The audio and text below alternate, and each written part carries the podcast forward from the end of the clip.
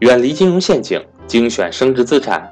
大家好，我是各位的班主任登海，欢迎想跟赵正宝老师系统学习投资理财的伙伴和我联系，我的手机为幺三八幺零三二六四四二，我的微信为格局全拼小写后面加上六八六八，也就是格局六八六八。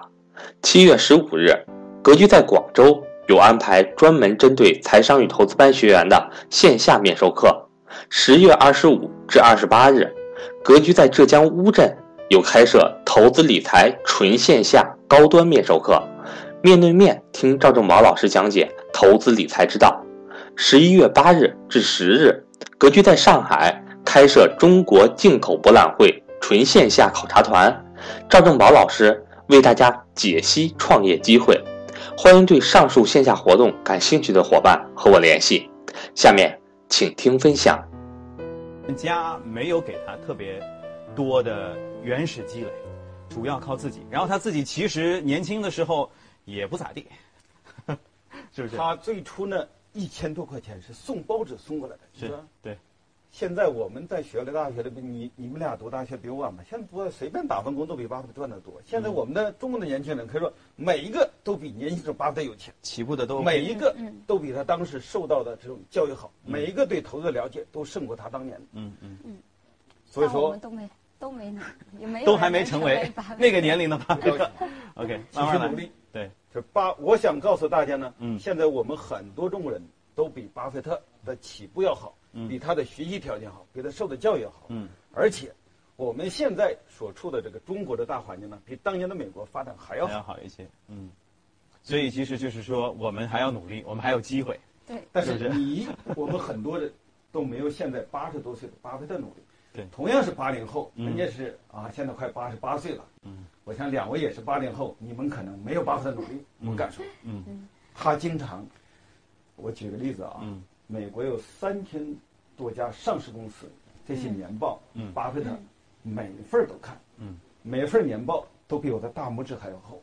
我天，嗯，这个其实我过一会儿是想问到，就是我我其实是想关心的是说，巴菲特平常工作是不是很忙，以及在做些什么哈？我先把我我说的一个故事，我我给我感触的事跟您一块儿我们聊一聊哈。我其实关注到的是，因为我是说关注家庭，关注成长嘛。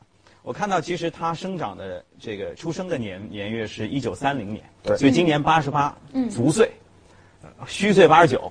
八月三十号是他的生日，八月三十号还差那么几个月。对对，八十八。那一九三零年的时候，就是他其实出生的时候是属于他们家，包括整个就是面临二战，整个的就世道对挺乱的。然后我看他十一岁，我关注到一个点，就是十一岁其实他已经人生去买第一只股票了。对。就就是这孩子开窍特别早，还是说那个时候其实大家都这样？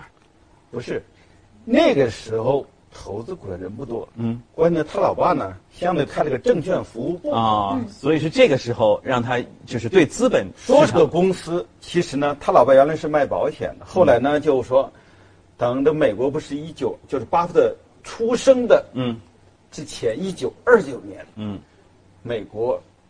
黑色星期大崩盘，嗯嗯，巴菲特说，就是在大崩盘的时候，他妈妈怀了他，说他只是在大崩盘的时候进到他妈妈肚子里。OK，说从小他就带着证券市场的基因啊，有可能像我们古代的帝王冲天呐，嘣一声雷，那些证券市场一声暴雷，而且是低位进去的。OK，然后爸爸呢就说推销债券，是。开了个证券服，主要是债券慢慢获得股票。其实那个时候就是炒股人也不多。只不过他们家的关系，所以我看他十一岁开始炒股，而且实际上，因为我们现在问说巴菲特为什么股神不炒股等等，是因为他的投资逻辑是现在不一样。实际上他十几岁的时候也是炒股的，也也是今天买进，明天卖出，低买高卖。听，哎，那个时候我告诉你，那个团他的。这个股价是靠传送传过来，然后巴菲特去抄的啊！小孩过来帮我抄到黑板上。OK，不是像我们现在一个电脑员手，所以他跟价格传过来非常慢。嗯，他想炒还得报的很，没有我们现在炒的这么快。电脑啊，是，而且那个时候的交易这个这个这个佣金呢比他高多了，现在万三万五，那时候比现在高一百倍啊。然后我看他就是呃小孩炒股，然后呢，但是人生最重要的钱就是您刚才说的送报纸。这巴菲特的年轻的时代和送报纸呢是有密不可分的关系，靠报纸还是挣了不少钱，甚至我看他后来成立小工头，就雇了一群孩子，每个人都替他送报纸。对，他呢在学里捣蛋，不好好干。嗯，然后呢，他又这个人呢，巴菲特从小他喜欢收集东西。嗯，后来他发现他最喜欢收集的是钱。嗯，他老爸那不是看他捣蛋嘛，就说他们搬到华盛顿了，他也从老家过去，原来的环境都变了，不适应，又没人跟他玩。那老爸说这样，嗯，给你找个活就送报纸。嗯，这小孩呢，在这方特别喜欢送报纸呢。然后呢，他就接了两条路线，嗯，慢慢的越送越多，而且他开发出啊这个效率送的特别快，送的又多，结果送到后来到什么程度呢？他一个月挣的钱，比他教他的高中老师挣的还要多。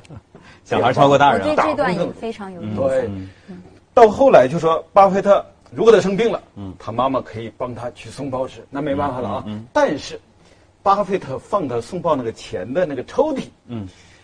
谁不能动？谁要动，巴菲特会跟他玩命。所以这哥们儿是真的爱钱，对不对？就是从小钱眼里钻出来的。他喜欢积累钱，他对钱这个数字啊特别特别。但是我理解他的爱钱可能不是一般人的那种贪财，他就是真的是就叫他爱挣钱，对，热爱他爱挣钱，但不爱花钱。他有点像我们小孩玩这个游戏，玩谁的积分高呀？钱就是巴菲特的积分。嗯，你了解这点，对他来说是 game。